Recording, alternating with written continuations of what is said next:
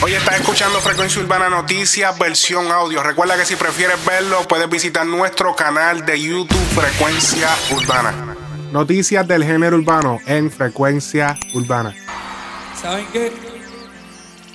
Hace un año yo estuve en este mismo lugar, el 4 de octubre del 2002, el día del concierto a la reconquista de Héctor y Tito. ¿Y saben qué? Estuve justo allí, de corista de estos dos señores que hicieron parte de mi carrera y son dos amigos, son dos hermanos, son mis padrinos y sobre todo son dos personas muy especiales en mi vida. Yo quiero que Puerto Rico amo, le dé ¿viste? fuerte aplauso a Don Omar. Don Omar, un joven virtuoso, Te amo mucho. Y te amo, brother. un joven virtuoso, Don Omar. Oye, y lo único que yo les voy a pedir es un aplauso tan fuerte como el que yo les daré toda la vida a estos dos señores.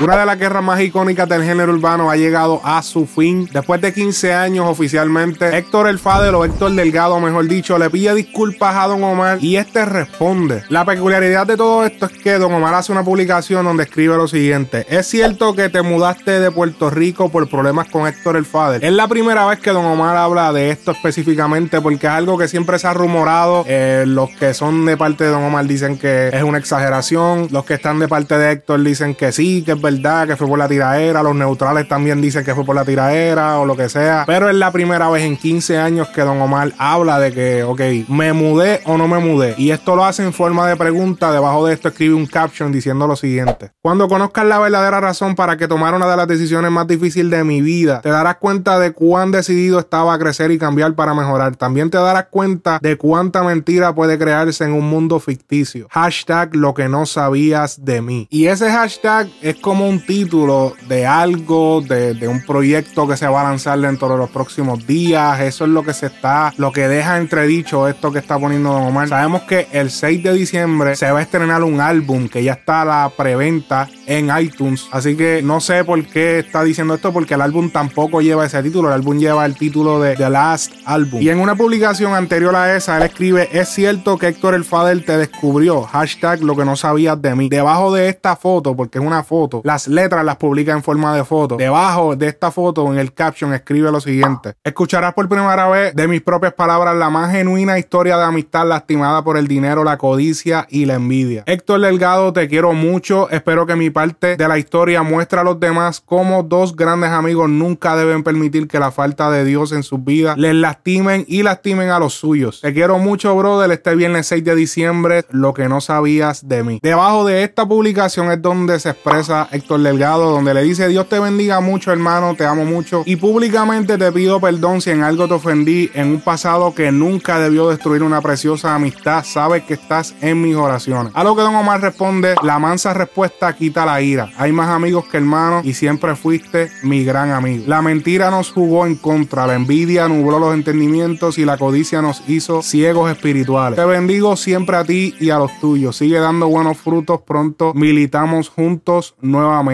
Un abrazo. Un momento histórico en el género y ya dejé de leer por si acaso para las personas que solamente escuchan esto. Pero la pregunta, la gran pregunta de esto es, sabemos que el título Lo que no sabías de mí no es un álbum porque ya está pautado uno para el 6 de diciembre, que es este viernes. Y para ese mismo día hay otra cosa pautada, que es esto de Lo que no sabías de mí. La gran pregunta, película o documental. ¿Qué opinan ustedes? Déjenlo en los comentarios. Voy a dejar también una encuesta en los stories de nuestro Facebook e Instagram para obviamente saber qué opinan ustedes.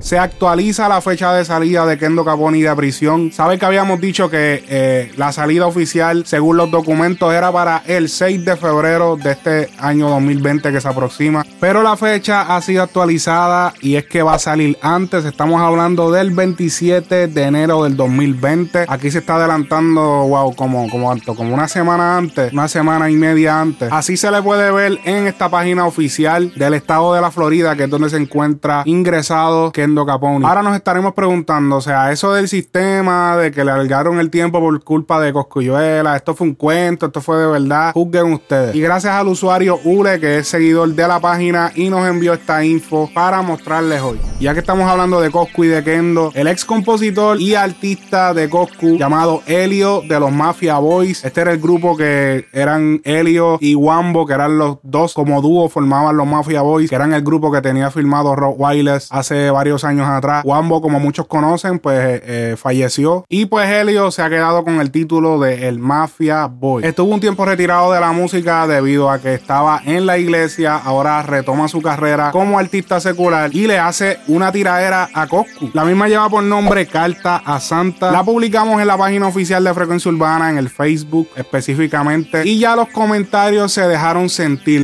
Coscu yo la revela que no descarta que antes de que se acabe el año salga una bomba, un Santa Claus. También revela datos importantes como el nombre de su álbum y cuántas canciones va a tener. Vamos a ver. Estamos en Navidad, estamos en mi época y estamos locos por, estamos locos por explotarla. Cuando hablamos de Navidad, hablamos de música. Definitivamente tenemos que hablar de Cosculluela. Este año, ¿activaste el lápiz? Puede ser, puede ser que sí, que las bombas no la anuncian. Si tuviera una bomba, no la anuncian.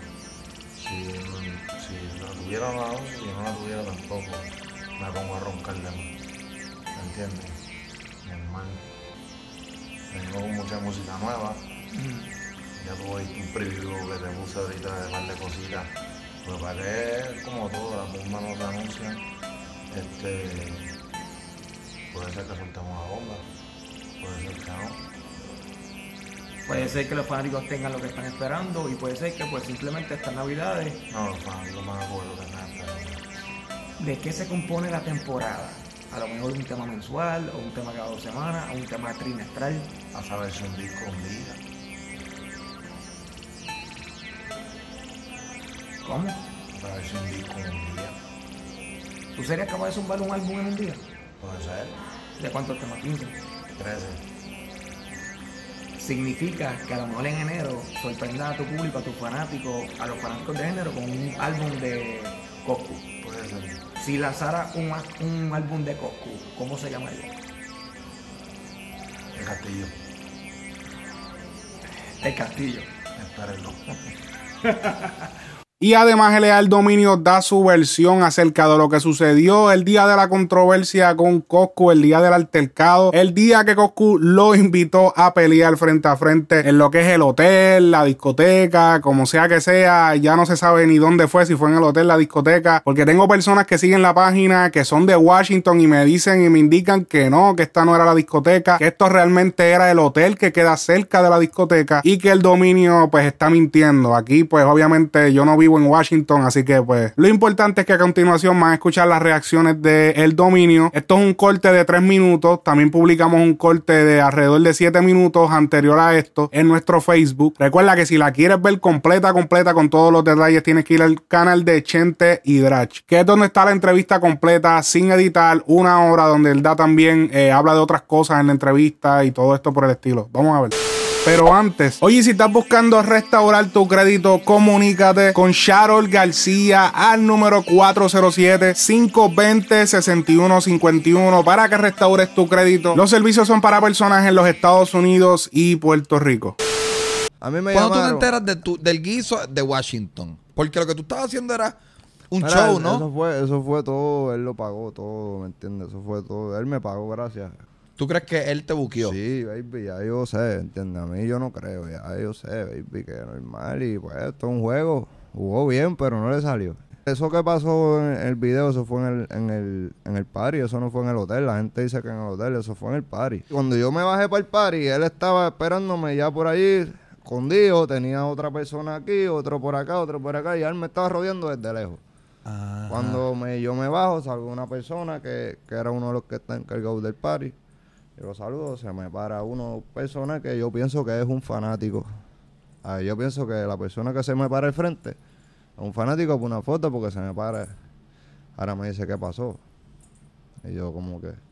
Ahí yo pongo un pie en la defensiva, me echo un pie para atrás, y digo, ¿qué pasó de qué? Y él me dice, ah, ¿qué me pasó? Y ahora. Ahí me sale otro, ay, ¿y ahora? O sea, cuando el video se ve que él viene por acá y ya hay un- como una rueda, ya yo estoy ahí discutiendo con la gente que él tenía, como que entreteniéndome para cuando él salirme de espalda y meterme de espalda. Porque él sabe que de espalda yo no lo voy a ver.